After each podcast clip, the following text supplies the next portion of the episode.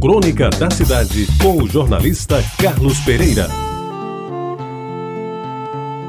Amigos ouvintes da Itabajara, o cinema Jaguaribe, do meu tempo, ficava na esquina da Capitão José Pessoa com a Vera Cruz, hoje a Derbal Piragibe, e era o mais frequentado do bairro, claro, de Jaguaribe, cujo nome lhe enfeitava o frontispício em grandes letras estilo gótico, em belo alto relevo, trabalho digno de um bom pedreiro da época. Eu morava a dois quarteirões, quase na esquina da Vasta da Gama com a Rua da Concórdia, hoje Senador João Lira. E como eu estudava no Grupo Santo Antônio, vizinho da Igreja do Rosário, passava em frente do cinema todos os dias. Não podia ignorar, portanto, os cartazes coloridos que anunciavam os filmes da semana, a maioria estrelando famosos atores e atrizes como Clark Gable, Maureen O'Hara, Rita Hayworth, Randolph Scott, Gary Cooper, Ingrid Bergman, Alan Ladd, afora outros nomes de igual destaque à época. Uma vez por semana eu tinha o direito e o dinheirinho de ir ao cinema. E o escolhido invariavelmente era o Jaguaribe. Preferido porque ficava perto de casa e também porque, sendo da companhia exibidora de filmes daquela época, passava os mesmos filmes do Rex e do Filipeia, ambos no centro da cidade. Aí eu puxo pela memória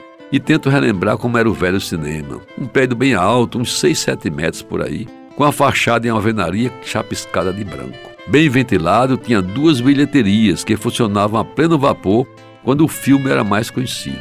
Os cartazes ficavam pendurados nas paredes externas, entre as largas portas que eram abertas para a par ao final das sessões. Tinha uma porta mais larga perto da tela que dava para a lateral da Vera Cruz. Amigos ouvintes, uma tosca escadaria separava a sala de espera do salão auditório e dava acesso ao primeiro andar, que continha o balcão com mais seis filas de cadeiras, além da cabine de projeção, onde duas velhas máquinas rodavam as películas, projetando as imagens para a grande tela à vista dos quase 500 lugares disponíveis, cadeiras de madeira tipo poltrona sem estofamento.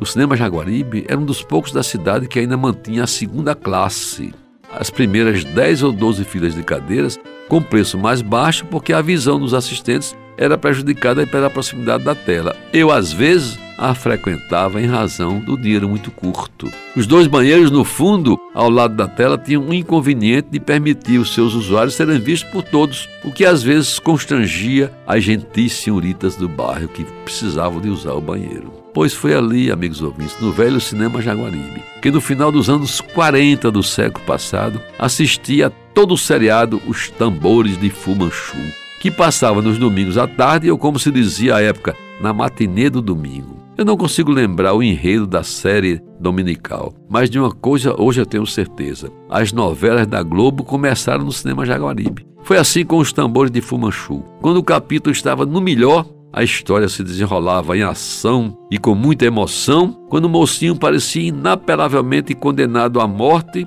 quando parecia não haver perspectiva de salvar a heroína das garras do vilão, aí aparecia o indefectível The End, significava o fim, que vinha obrigatoriamente acompanhado de frases, essas sim, que jamais esqueci. Será que o nosso herói vai se salvar? Será que ele conseguirá vencer o temível bandida? E para terminar, fazia assim: voltem na próxima semana.